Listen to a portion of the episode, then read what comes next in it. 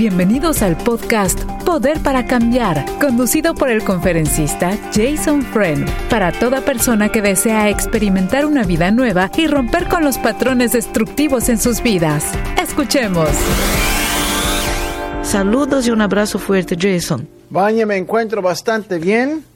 Acabo de salir del doctor y pues eh, todo bien, no tengo ningún problema. Ya sé que hoy no me muero, así que siempre cuando le preguntaba a mi papá, papá, ¿cómo estás? Y siempre me decía, estoy sobre la tierra. No estoy sepultada todavía, entonces eh, para mí es un, eh, es un gozo cuando uno tiene salud, que le permite continuar con la vida. Es un gloria a Dios. Gracias a Dios, tú tienes ¿Cómo razón. Estás? Gracias a Dios, bien. Y uh, cosa interesante que acabas de mencionar, Jason, porque Radio Nueva Vida, como es un ministerio de oración, qué bueno que tienes, estás saludable, el médico uh, le dio su bendición, tantas cosas.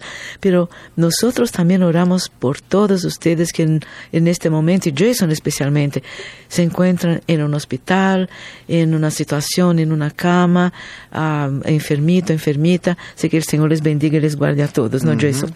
Y es sabemos cierto. cuánto Jason ora por las personas. Jason, es interesantemente, correcto. tú sabes que hoy tempranito, una señora llamó, dijo, yo tengo más de 80 años, tengo un hijo que tiene 45 y vive en mi casa con una mujer de 47. Uh -huh. Pero ustedes creen que esto está bien, no están casados, yo sé que tengo edad, que somos todos maduros, que somos todos adultos, pero no me parece bien. Entonces quisiera escuchar uh, la opinión de Jason. No me parece bien a mí tampoco. ¿Ah, sí?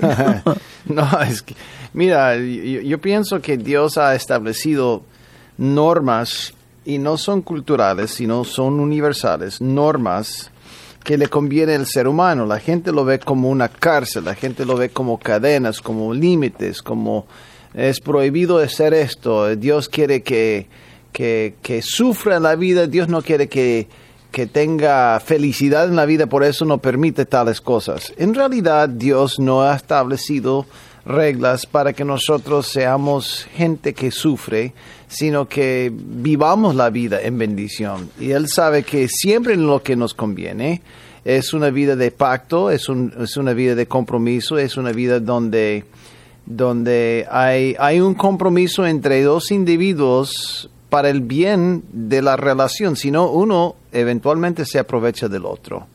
Entonces eh, Dios sabe eso, por eso Él había ungido el concepto de matrimonio, es universal, no se trata de una religión, se trata de la condición humana, pues yo estoy de acuerdo con esa señora que tiene más de 80 años. Sí, sí, absolutamente. No sé tú, pero yo estoy 100% yeah. de acuerdo con ella. Y no les conviene, es el punto. No es que, no es que sea eh, tan pecaminoso, aunque sí es pecaminoso, pero hay algo detrás de eso. El, peca el pecado es, es como una indicación de algo que no nos conviene. Y la gente, a la gente se le olvida mucho eso. Eh, Dios dice que eso es pecado. ¿Para qué? Para que nosotros no caigamos en lo que es daño para nosotros. Él establece las leyes para protegernos y para bendecirnos. Sí, gracias Jason. La misma señora hizo una segunda pregunta y uh -huh. dice, eh, ¿qué es lo que piensan ustedes acerca de, o la Biblia obviamente, especialmente la Biblia, ¿no? Acerca de las diferencias de edad entre las relaciones? La Biblia no habla mucho de eso. De hecho, tenemos un, yo creo que mencionaste en, en el caso de Ruth, eh, sí. la, la, la, la, diferencia de edad. Eh, existe en, en, muchos casos. Eh, yo creo que yo creo que lo más importante es son dos preguntas. En primer lugar, si hay compromiso, hay pacto, y en segundo lugar, si les conviene a los dos. Sí. sí. les conviene a los dos. Mira, yo, yo normalmente no recomiendo una edad, una diferencia de edad de 20, de 20 años o de 25 años, porque, mira, nosotros sabemos, es un casi una estadística hecho, hecho, hecho, de que una pareja, en una pareja, uno va a morirse antes del otro. Eso ya lo sabemos. Eh, eh, a menos que eh, se mueran en un, en un accidente del carro o tal vez un trauma físico, normalmente cuando le da un paro cardíaco a uno no se lo da al otro. Va a haber una diferencia. Alguien va a quedar solo. Entonces, por- ¿para qué exageremos eh, eh, eh, este, eh, ese sentido de, de que uno va a morir antes que el otro? Entonces, cuando hay una diferencia de 20, 30 años, está bien, pero exagera la diferencia. Y para mí, yo, yo, yo pienso que deberíamos ser sabios, pero si hay pacto, se aman, no hay nada de moralidad o de ética Sí. o espiritualidad que indique que sea malo. Yo, yo- a mí me, me da la impresión de que no les conviene. Sí. Sí, gracias, Jason. Pienso yo, eso, es eso, eso es mi opinión, pero teológicamente hablando no. Sí, perfecto. No. Tenemos una tercera pregunta, pero vamos a repetir el número de teléfono. Si usted quiere comunicarse con Jason también, 1-888-727-8424 para una respuesta a alguna inquietud que tenga en su corazoncito. Ahí vamos. La, la tercera pregunta de esta hermana querida es que en la, eh, la pregunta es, es bien larguita, pero am, vamos a decir... em, reduciendo un poquito, dice que en la época del Señor Jesucristo, las personas que se enamoraban vivían juntas o se casaban inmediatamente. Normalmente se casaban y luego, se- y, y luego vivían juntos. No, no vivían juntos antes de casarse. No, No. no me digas, Jason. No, porque tiene que haber un pacto. Se, se, se presume, si están viviendo juntos, están teniendo intimidad. Y uno tiene que tomar a la persona como esposo o esposa antes de estar en intimidad. Sí, Y No. si están viviendo juntos, como que ya no tienen intimidad. La gente dice que sí, sí, no, no, nosotros no participamos y creo que eh, son personas que, bueno, es- son muy pocas las personas, Baña, sí, que cuando Sí. dicen, no, no, no, sí, claro, vivimos juntos, pero no hay intimidad. sí, Mira, eh, la mayoría son mentirosos. Tal vez hay unos que sí dicen la verdad, pero los que dicen que no, no tenemos intimidad. De hecho, tal vez creería más al inconverso que, que un cristiano, porque Sí. un cristiano ya sabe que es correcto. El inconverso, si no sabe y él dice, no, no, no tenemos intimidad, no tiene nada que esconder porque no cree en pecado. sí, claro, tiene toda la razón. Entonces toda es- la razón. Qué interesante, ¿no? Ahora, ahora, religiosamente hablando, sí, lo que dijiste es cierto en la cultura de los judíos en los tiempos de, de la Biblia. Sí. Pero la gente que no seguía al Señor, claro, sí. claro, eso es otra cosa. Claro, es otra cosa, Es otra totalmente. cosa, claro. Muy interesante, especialmente personas que tenían, vamos a decir, profesaban una otra, una religión diferente Mm, y no conocían el Señor Jesucristo. Yo busqué en varios, varios, varios, varias, varias partes de la Biblia, no pude encontrar esto, pero sigo buscando, pero solamente para tener información cuando las personas llaman por teléfono y no están aquí en Poder para Cambiar, ¿no? Gracias, Jason. Si nosotros, si nosotros creemos que el sexo fuera de matrimonio como fornicación, que es tener sexo antes de casarse, Sí. si nosotros creemos que es pecado, entonces, ¿cómo, cómo podemos creer que, que- que los, que los personajes de la Biblia vivían juntos antes de casarse? Sí, sí, sí, sí, claro.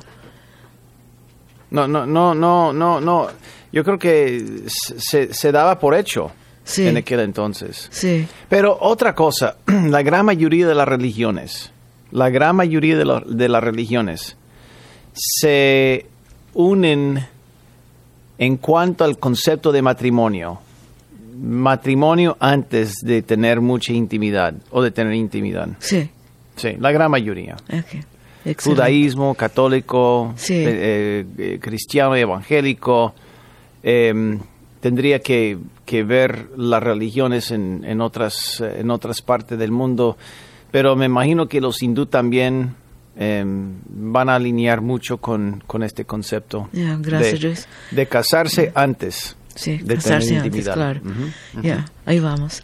Ahí Por vamos. eso digo que es universal. Sí, muchas gracias. Um, vamos, queridos amigos y amigas, aquí estamos listos. 1 triple 727 8424 Un amigo en línea quiere hablar con Jason también. Adelante, gracias por llamar. Sí, buenos días. Buenos días. Ah, yo tengo una pregunta para Jason. Ah, yo hablé con Jason ah, hace como un mes y le comentaba sobre la relación mía, de, si- cuál era la mejor decisión que yo podría tomar en, cuanto a pues, los problemas que yo estaba llevando a mi- la pareja pues había sido muy agresiva conmigo llegar a, a los a los golpes incluso. Yo yo no la verdad por pues por lo, lo que pasa aquí en Estados Unidos que la mujer siempre es como más protegida en ese aspecto y yo pues me dejaba. Pero yo decidí decidí este pues yo terminar la relación. Y yo le quiero comentar a Jason de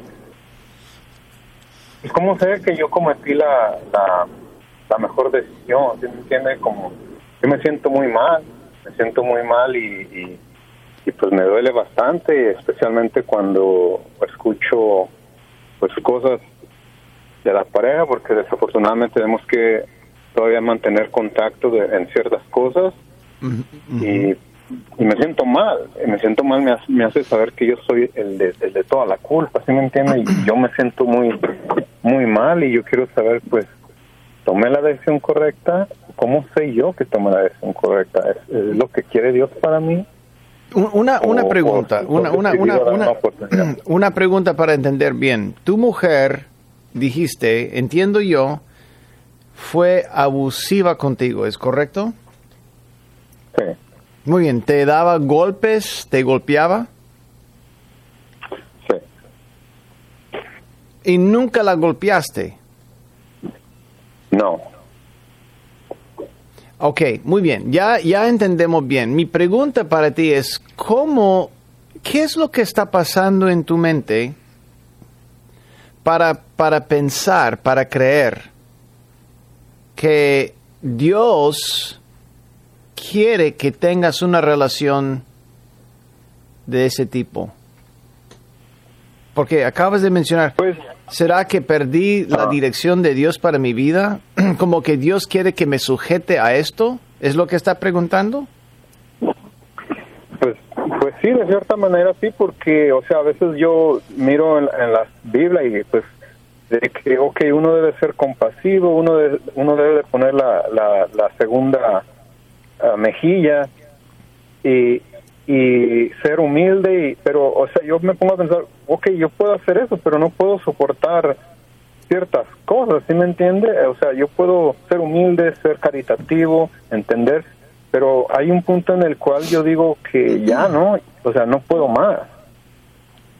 Mira, hay, hay, hay una ilustración que, sus, que, que, que, que viene a la mente y se trata de esa goma, esa super goma, super goma, eh, los comerciales de super goma tiene la habilidad de, de, de, de, de pegar dos cosas, dos cosas, y se hace una unión tan fuerte que cuando se separan las cosas, que lo que se rompe es la madera o la cerámica o la sustancia que se une antes que la goma. O sea, cuando se rompe otra vez, no la parte unida con la goma, la super goma, sino la cerámica y las otras partes. Es igual en un divorcio, es igual cuando uno se separa de su pareja después de un episodio como acabas de mencionar, que parte de ti está allá y parte de ella está en ti, porque el matrimonio es como super goma, se unen las dos piezas y cuando se separan no es un quiebre limpio, es, es, es, es un quiebre muy difícil para ambas personas y por eso te duele tanto. Pero, habiendo dicho eso, si tú crees que la voluntad de Dios es que sigas sujetándote a un abuso físico, amigo, yo creo que tienes que trabajar más en tu autoestima en Cristo Jesús. Porque a mí me da la impresión de que te sientes realizado cuando estás con ella y hay buenas temporadas y buenas cosas. Y claro, tienes que sufrir cuando ella pierde la conciencia contigo, pero tu felicidad depende de esa relación con ella. Y eso está mal. Te lo digo sinceramente, tu autoestima no puede ni debería estar basada en cómo te llevas con la otra, con la otra persona o cómo está la condición de la otra persona. Y mira, no estás solo porque hay millones de madres que están escuchando mi voz ahora mismo que basan su autoestima en la salud y la armonía familiar, que tampoco es saludable. Lo hacemos, pero no es saludable. Entonces yo pienso que deberías basar tu autoestima y tu dignidad en Cristo Jesús, no en ella recordándote siempre, tú tienes que, tú tienes que recordarte que el quiebre entre ustedes dos va a ser doloroso por un tiempo porque parte de ti está con ella y viceversa. Pues, pues sí, yo entiendo, gracias y este, la mera verdad es lo que pues, siempre me viene a la mente todo esto y, y, y pues he hablado con los pastores locales y pues me dicen básicamente lo mismo de lo que no, también Dios no quiere que estés atado a, a una relación así, donde hay abuso. Eh, desafortunadamente a veces la gente malinterpreta como las cosas de la Biblia, de que, hey, tú debes ser compasivo, debes de ser, dar oportunidades como Dios las hizo, pero pues no sé, ¿verdad? A veces la confusión que tengo sobre las cosas que dice uno como en la iglesia o en la palabra de Dios de que debes de ser como Dios fue con la, demás gente, compasivo. A él lo golpearon, lo maltrataron y, y aún así... Sí, pero eh, eso, eso fue un, un día. un día. Créeme, el rey de reyes y el señor de señores no tienen que sujetarse al abuso físico por toda la eternidad. Créeme, amigo, eso sucedió un día, horas, no ni siquiera días, el abuso físico. Y cuando se levantó de la muerte, nadie levantaba ni un dedito contra él. Entonces es un mal ejemplo. Es un mal ejemplo. Nosotros tenemos que contextualizar eso. Tu autoestima está basada en la relación con una persona y tu autoestima no puede ser basada en, en otra persona tiene que ser, tiene que ser centrada en quién eres tú en Cristo Jesús. ¿Capta la idea? Sí, claro que sí. Este, gracias por aclarar eso. La verdad que pues así me sentía y pues mirando las cosas de otro modo, o sea, ha de, ha de venir algo mejor para mí, si me entiende el nombre de Dios. Antes de ir a la pausa, sí tengo que hacerte una pregunta, amigo. Tu, tu mujer te llama, te escribe, te ruega que regreses. Ah, al principio sí. ¿Y ah, ahora? No tanto, pero de vez Ella en cuando. Ok, contésteme, contésteme así al, al, pan, pan, al vino, vino. ¿Has escuchado que ella tiene otro en, en su vida? No. ¿No está saliendo con otro? No. ¿Estás seguro? Eh, pues yo pienso que 100% no. Bueno, entonces la, la verdad es que, mira, hay un principio en las ventas, es un principio universal, y se trata de todas las áreas, no simplemente ventas, y es el, el temor a perder siempre es mayor que el deseo de ganancia. Entonces yo creo que el temor de perder a esa mujer siempre va a ser más grande que el deseo de tenerla. Yo sé que está muy confuso eso, está muy confundido, pero básicamente la gente dice, hey, el cupo es limitado. Eh, si no actúas ya, vas a perder tu spa. Entonces, por la, la urgencia que sientes al, al, potencial de perderla para siempre es lo que te está agarrando mucha fuerza. Yo simplemente concentraría mis oraciones, mis pensamientos en quién puedo llegar a ser en Cristo Jesús y dejar que Dios te recomponga totalmente, porque es lo que necesitas. Es mi sugerencia. Celebrando recuperación sería excelente, ¿no, Jason? Claro que sí. Este es el podcast Poder para Cambiar. Visítenos en nuevavida.com. ¿Tienes una pregunta para Jason? Puedes enviarla a radio nuevavida.com. Jason, una otra pregunta también um, acerca de una joven de 22 años. Pregunta, Jason, a mí me gustaría saber la relación entre la Biblia y el coqueteo. Si me puede explicar, por favor. Repite la pregunta una vez más para asegurar que ya está claro. 22 años, joven, uh -huh. la pregunta, uh -huh. ¿qué dice la Biblia sobre el coqueteo? Bueno, yo sé. El coqueteo significa otras cosas para otras personas en otras culturas. Sí. Entre un hombre casado con... Sí una mujer soltera sí. sería no apropiado, creo yo, dependiendo. Por ejemplo, coqueteo puede ser simplemente una charlita amigable, puede ser una charlita amigable para algunos, que para otros es muy agresivo, muy, muy, muy directo. Como por ejemplo, si yo le digo, hey, fulano, ya tienes eh, brazos muy fuertes y le agarro por el brazo y mira, qué, qué cuadrado estás. Está. Es, es una pequeña forma de coquetear. También le puedo decir a una mujer, a mí me encanta el look que tienes, el cabello es hermoso y, y te lleva muy bien, el cabello lleva, se lleva muy bien con el vestido, todo bien, excelente. Puede ser una forma de coquetear. Para algunos eso sería muy directo, para otros sería no, él siendo simplemente siendo estando amigable con ella. Perfecto. Entonces cada quien tiene que discernir dónde está en el proceso, pienso yo. ¿Y qué es lo qué es lo más apropiado con quien está hablando? Sí. A veces yo, hasta coquetear con una niña. Yo me acerco a una niña de cuatro años. Ah, tú te ves como una princesa.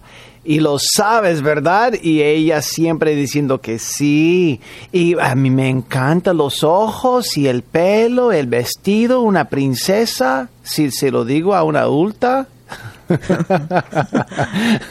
¿Ves? Entonces todo depende del contexto. La misma palabra para uno es di demasiado directo y para otra persona es muy amigable.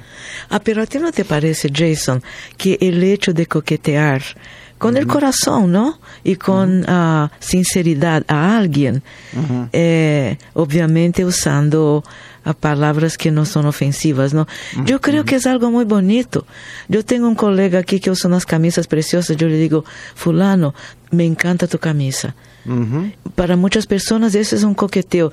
What the problem? What's the problem sí, con eso? ¿qué, qué, qué, ¿Cuál es hay? el problema? Yo no entiendo. No es para tanto. No es cierto, yo creo también. Sí, no es para tanto, yeah. yo estoy de acuerdo sí. contigo. Yo creo que pusieron el coqueteo en, en, en lugar mal puesto, honestamente. Uh -huh. Sí. No, ¿verdad? Sí, ahí está. No, yo, yo, yo no me están, tanto. están, de acuerdo conmigo. Claro, yo no me preocupo. Lo que pasa, lo, mira, lo que pasa es que a veces, a veces, va, va a comer una pareja en un restaurante sí. y ella nota que él está coqueteando, entre comillas, con, las, con la persona que está sirviendo la comida, la, sí. la mujer. Sí entonces se pone un poquito celosa. Eso sucede siempre, en muchos casos. ¿Por qué le estás hablando tanto con ella? ¿Eh? ¿Qué quieres de ella? Sí. No, estoy siendo amigable nada más.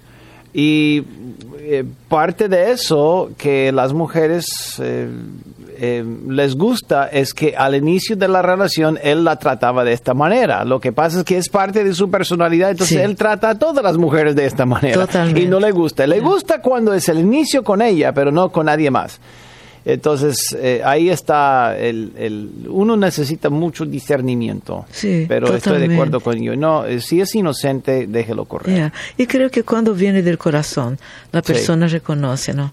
Obviamente. Qué bueno. 1 triple 727 8424 Usted, querido amigo, querida amiga, que tiene el hábito de coquetear, bueno, si tiene alguna pregunta, por favor llame. Nosotros tenemos una cantidad inmensa de preguntas eh, durante la semana. Eh, dice también, ah, esto sí. Jason, yo tengo 24 años y mi papá dijo que si yo me quedo embarazada antes de casarme, él me exige que salgo de la casa.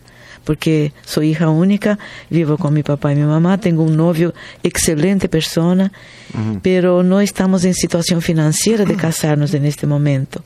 De repente, si por ahí veo que estoy esperando un bebé, eh, ¿qué te parece de mi padre amenazarme con esto? Amenazarme en el buen sentido, ella pone entre paréntesis, ¿no? Um, ¿Quiere su opinión, Jason, por favor? Si el papá dice que si ella, si ella queda embarazada, le va a echar de la casa. Sí, Yo personalmente, mira, el, el norteamericano eh, es muy independiente Sí. en su cultura, muy individualista. sí, sí. Aún para mí sería pasarse de la raya. sí. para mí. Y yo hubiera esperado eso de parte de un de un norteamericano más que un latino, porque el, el latino es un poquito más comunal en su cultura. Eso sí es un hecho. Cuando los latinos vienen a este país, son de primera generación, rara vez se encuentran sin casa. La gente que es, que es hispana los adopta y, los lleva a la... Un gringo, no, ahí va a vivir bajo el puente. No, ahí se... ahí- a ver qué hace usted. Pero eh, el, el latino es un poquito más comunal. A mí me sorprende mucho escuchar eso. Pero, pero echaría a su hija de su casa, Ujú. ¿sí? Jason. No, yo, Ya, no, no, no. eso de- depende, Sí. depende. Yo he hecho la gente de la casa, aunque nunca le, nunca le había hecho a, a una hija de mi casa, pero le echaría a una persona de mi casa por falta de, no porque quedó embarazada o porque eh, cayó en un episodio de una fiesta o tomó una droga una vez, eh, o está luchando con su identidad o lo que sea, o aunque sea, se haya alejado de Dios. No, Sí, yo sí. no he hecho. Yo le he hecho a la gente fuera de la casa porque no obedece las leyes de la casa, Sí. orden de la casa. Claro, claro. Eh, tiene, que, tiene que mantener orden en mi casa. Y cuando digo eso, respeto para los demás, eh, sin insultos, sin abuso. Tenemos que manejar eh, diplomacia en la casa, etcétera, etcétera. Tiene, tiene que ser, es mi hogar, es mi hogar, es mi refugio. Entonces tiene que obedecer las reglas de mi refugio. Y Sí. si pueden hacerlo, si se equivocan, bueno, Cristo dentro de mí dice que, bueno, si ya reconoce su error, yo voy a tratar de ayudarte. Sí, Pero otra vez tenemos que obedecer las leyes. ya, claro que sí. Muy bien, gracias Jason. 1 triple 727 8424 Si tiene una pregunta también, como la hermana querida que nos está llamando, quiere hablar con Jason. Adelante, por favor, amiga. Hola, buenas tardes, familia Buenas de tardes. Poder para Cambiar. Amén. Buenas tardes. Sí, Tengo una pregunta y es acerca de la manera correcta de, de ungir la casa y con qué tipo de aceite debemos hacerlo. Eh, esta pregunta ha surgido porque lamentablemente tenemos una pérdida en la familia. Un miembro ha fallecido el viernes pasado. Y no sé si esto es asunto del dolor, de la creencia o si en realidad está pasando, pero ah, en la familia algunos miembros dicen como que ellos sienten y ven la presencia de este familiar fallecido. Entonces, eh, yo digo, Dios lo único que ha puesto de momento en mi corazón es el tema de ungir la casa y orar por el alma de, de este joven que ha fallecido. Entonces quiero buscar la manera de conectar y saber en realidad qué es lo que está pasando y si en realidad debo ungir la casa donde esta persona falleció. amiga, una, una pregunta. ¿Por qué al ungir la casa estamos orando por el alma de fulano o de fulana? Yo digo que en realidad es que la pena de, de los familiares tan grande y ellos anhelan tanto la presencia como, en mi entender, es como si ellos no dejan que él descanse en paz. No, honestamente, honestamente no creo que al ungir la casa les va a ayudar mucho. Yo creo que lo que deberían hacer es escribir, eh, instruyeles bíblicamente que le, que le escriban a Dios una carta. una carta que dice, Señor, o sea, diríjanse hacia el Señor siempre. Es la, la respuesta es no a la persona la muerta, el muerto, sino al Señor. Señor, a mí me está costando entregarte, porque a mí me cuesta tener la fe que está mejor en tus manos que con nosotros. Pero danos lo que nos falta, llena el vacío con tu presencia porque tu presencia vale más que oro. Y si no pueden hacer la carta, no les haría nada, simplemente oraría por ellos. ¿Por qué? Porque Dios, Dios es la fuente. Dios es la fuente y Dios puede ayudarles a superar los dolores por, por la muerte de, de aquel familiar. Pero en el momento de no querer soltar o vamos a ungir la casa para que esa persona habite aquí entre nos, no, es un mal concepto. nosotros tenemos que entender que Dios se lo llevó, ya no está. Su presencia no está, la gente que piensa que no, ese fantasma anda por acá, no en realidad son otras dimensiones y si no está en el infierno ya está en el cielo. Y créeme, una persona que conoce al Señor Jesús, que puede estar en, el cielo, no quiere estar dando vueltas en la tierra. Nadie, porque el cielo es mil veces mejor que la tierra.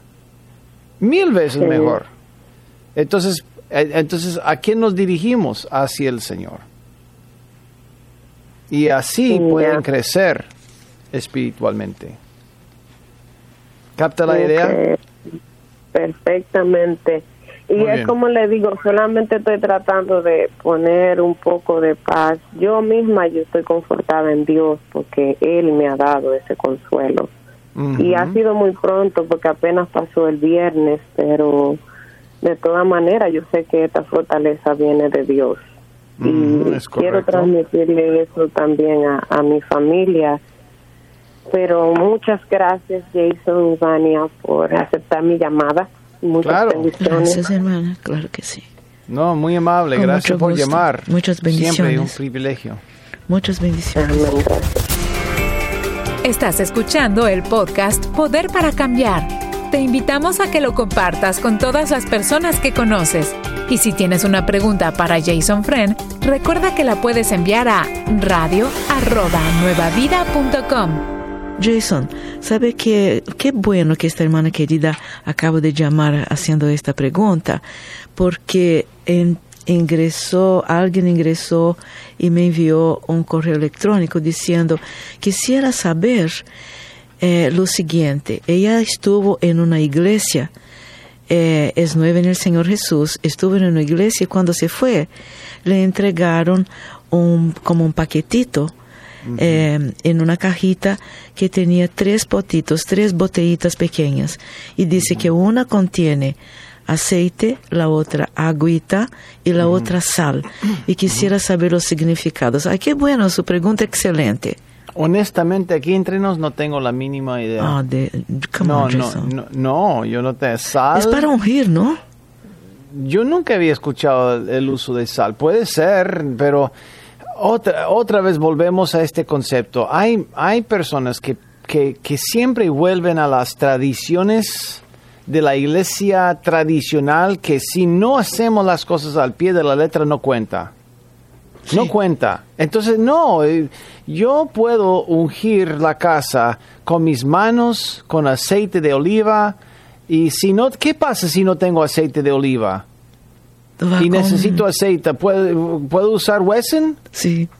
Bueno, claro. gloria a Dios. Dios, o Sí, sea, es- claro. es decir, que Dios no está descartando la validez de lo que estoy diciendo porque no tengo los elementos correctos. En el Antiguo Testamento sí, estaría frito yo, pero en el Nuevo Testamento Él ve más allá que simplemente los elementos.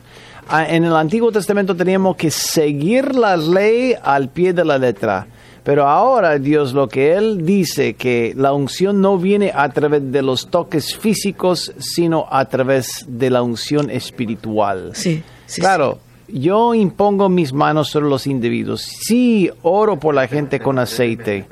Pero si a mí me falta aceite, no me falta el poder de Dios. Sí, claro. No me falta el poder, no me falta el respaldo de Dios.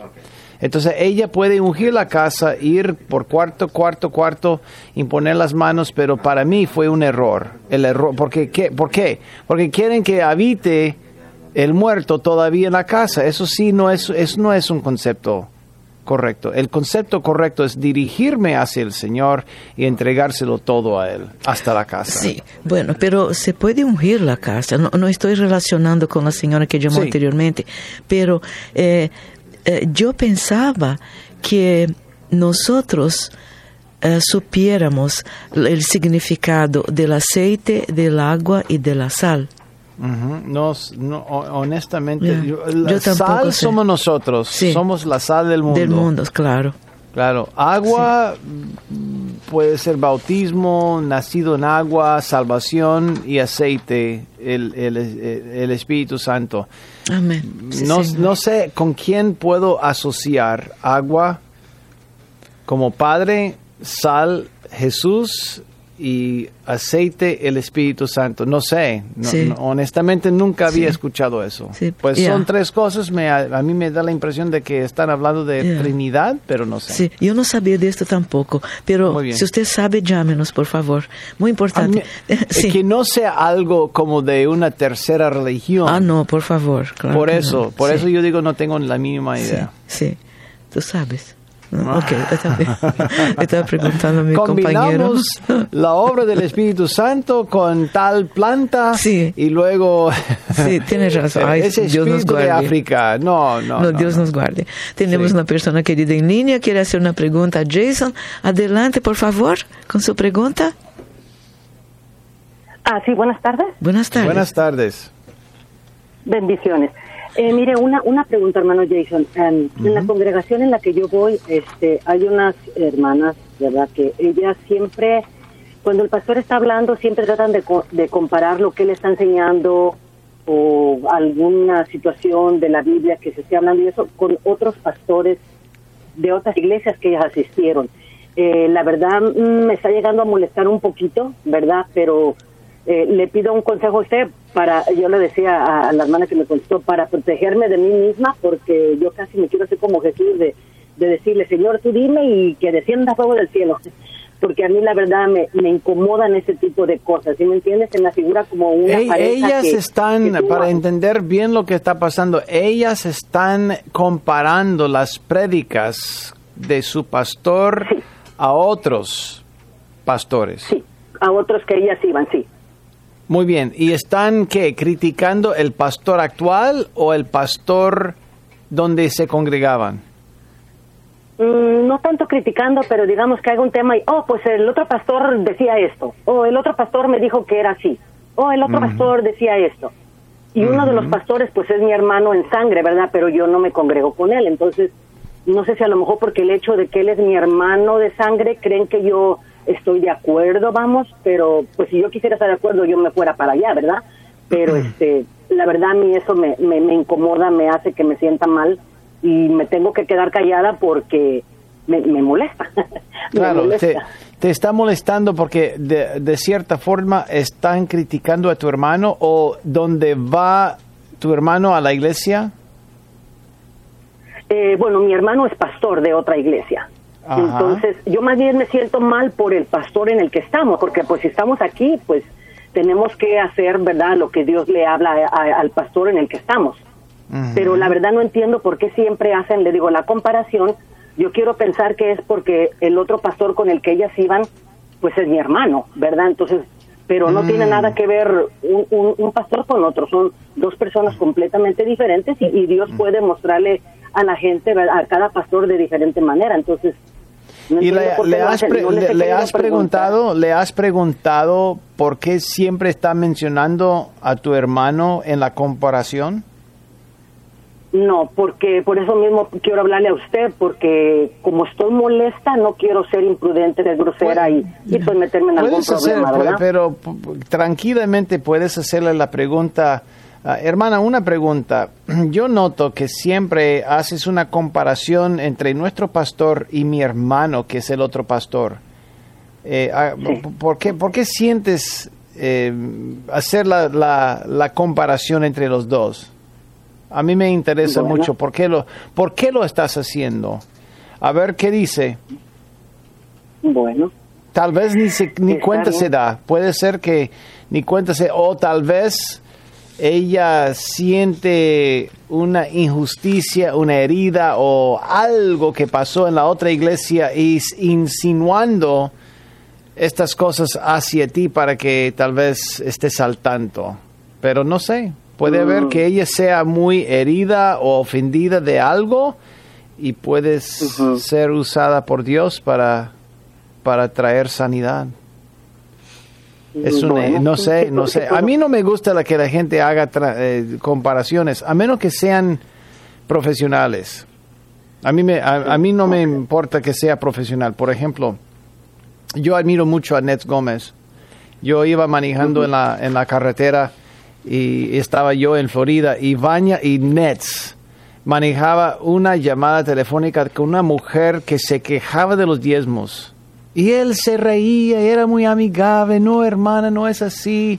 Y ella discutía con él, era muy agresiva, y Baña y él muy, muy amigables. Y yo lo llamé a él, mira, voy a hacer una comparación, Nets. Si ella tiene suerte que no me hubiera llamado a mí, le dije, porque tú eres muy, muy, muy, muy compasivo, muy amigable. Yo no, le dije. Pues la comparación profesional es diferente, pero si es de carácter, si es de aprovecharse de otro, entonces sí, yo, yo, yo creo que deberíamos este, practicar un poquito más de sensibilidad, especialmente con los familiares. Porque inmediatamente el familiar siente asociado, aferrado, pegado con la culpa, ¿ah? con el daño. Y es algo que no te mereces, amiga. No te mereces esto. Tal vez por eso, no sé. Y, y otra preguntita bien breve. También am, hace unos días tuvimos nuestro servicio de oración. El pastor de nosotros habla inglés, la mayoría hablan inglés y español, pero él se siente más cómodo, ¿verdad? Lógico, en español. Y, y hubo un hermano que agarró a otros hermanos y se pusieron a orar ellos y el pastor de nosotros estaba orando en español y ellos se pusieron a orar en inglés y también eso se me hizo una falta de, de respeto eh, para con él y también me quedé callada. Entonces digo, a lo mejor el problema soy yo, ¿sí me entiende? Que yo estoy viendo las cosas como que muy personales probablemente. Yo pienso que sí. si el pastor- Yo Oh, pienso que si nadie, mira, te voy a decir algo, nadie que habla dos idiomas va a preferir un idioma sobre el otro para ofender a los que no hablan igual. Eh, ¿Sabe por qué lo hacen? Porque se sienten avergonzados hablando en un idioma donde no eh, se sientan avanzados. No se sientan avanzados. Entonces la gente que habla exclusivamente o la mayoría en español va a sentirse, "Ma- eh, mira, está haciendo eso para discriminar con contra nosotros. No, nada que ver. Mira, cuando uno es bilingüe y a veces se cansa el cerebro, uno ya sobreviviendo va automáticamente al idioma que domina mejor. As- Así es. Y Tal vez su configuración de fábrica es inglés. y eso, eso está bien. Lo que yo hago cuando estoy en grupos así es, yo trato de medir qué porcentaje de habla española exclusivamente hay y cuántos de habla, habla inglés exclusivamente hay. Y ya a través de votar, yo le pregunto a la gente, ¿cuántos hablan exclusivamente el inglés? Levanta la mano. En inglés se lo, se lo pregunto. ¿Y cuántos hablan exclusivamente el, el español? Levanta la mano. Y, y- y el grupo que gana, ahí, ahí, ahí voy. Voy a hablar en su idioma. ¿Por qué? Porque si no puedo con los dos idiomas, tengo que elegir uno de los dos. Sí, excelente idea, ¿no, Jason?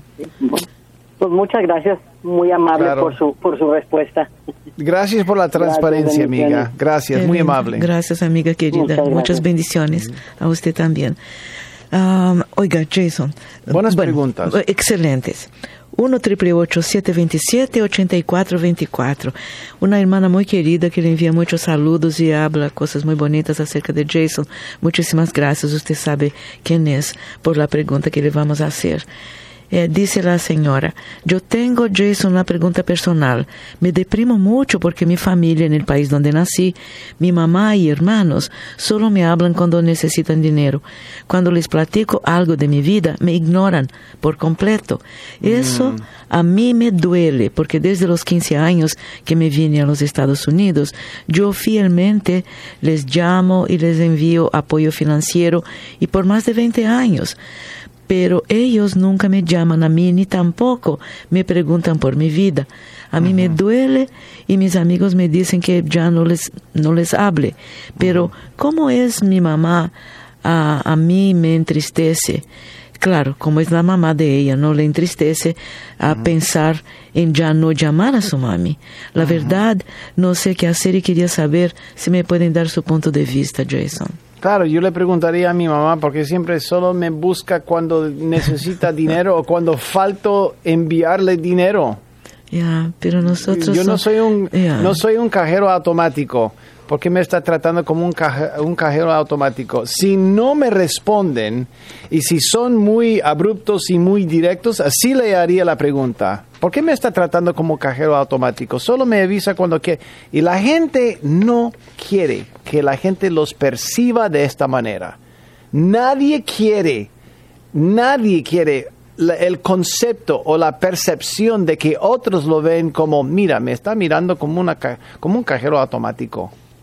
Nadie, nadie. Entonces, eh, yo creo que eso va a despertar la conversación, que es lo que se necesita entre todas las partes. Pregunta. Pero si no quiere, entonces uno tiene que deci- decidir ya, si voy a continuar siendo cajero automático, está bien. Ya, pregunta, Jason. Ajá. Esta es una situación donde tú sabes que nosotros, los latinos, hispanos, como quiera llamar, somos muy delicados con llegar a mamá y decir, mamá, ¿por qué me llamas solamente cuando necesitas dinero? No lo hacemos, pero pregunta es, ¿qué hay detrás de esto?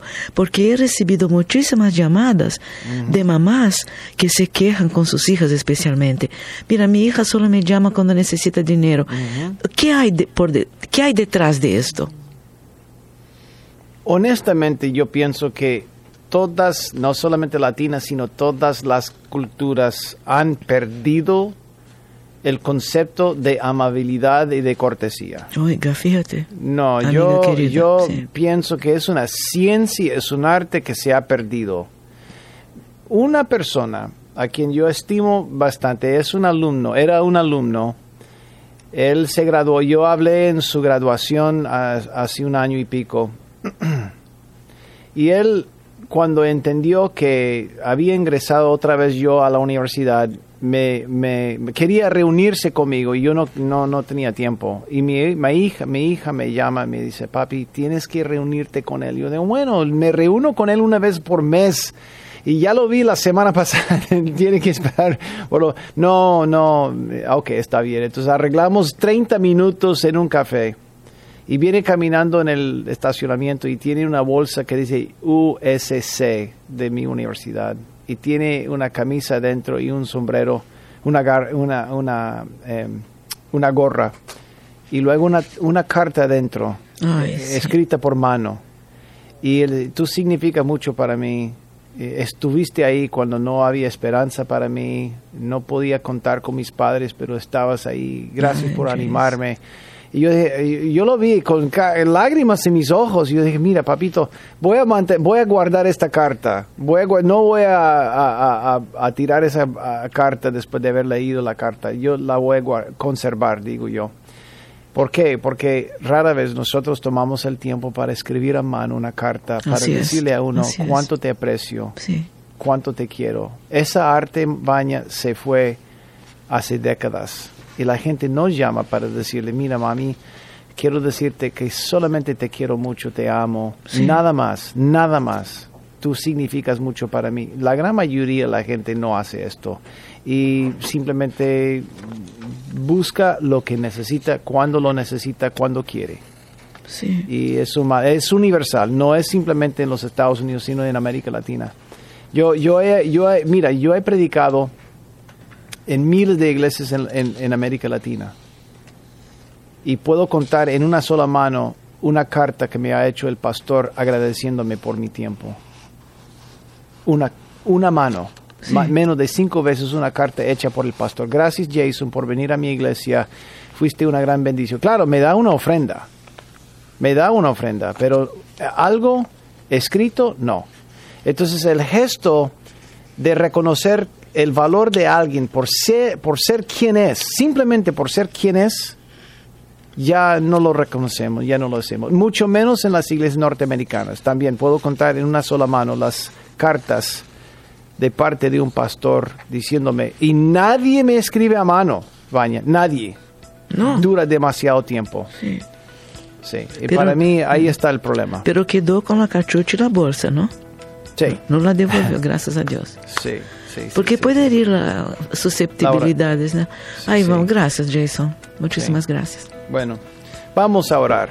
Vamos a orar para que Dios bendiga nuestra linda audiencia y, Amén. y amén. que tengamos una sorpresa de parte de Dios en esta semana. Sí. Señor, bendice a cada persona, bendice su vida, bendice su familia, bendice su salud, dale salud divina.